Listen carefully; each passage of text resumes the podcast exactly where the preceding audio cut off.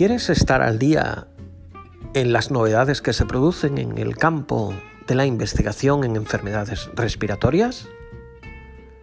¿Cuál es la opinión de los expertos nacionales e internacionales en enfermedades como la EPOC, el asma, el tromboembolismo pulmonar, las neumonías? ¿Cuáles son los artículos que hay que conocer, analizar y debatir que se hayan publicado recientemente en el campo de las enfermedades respiratorias. Si quieres tener una contestación a todas estas preguntas, Respiratory Podcast es tu podcast.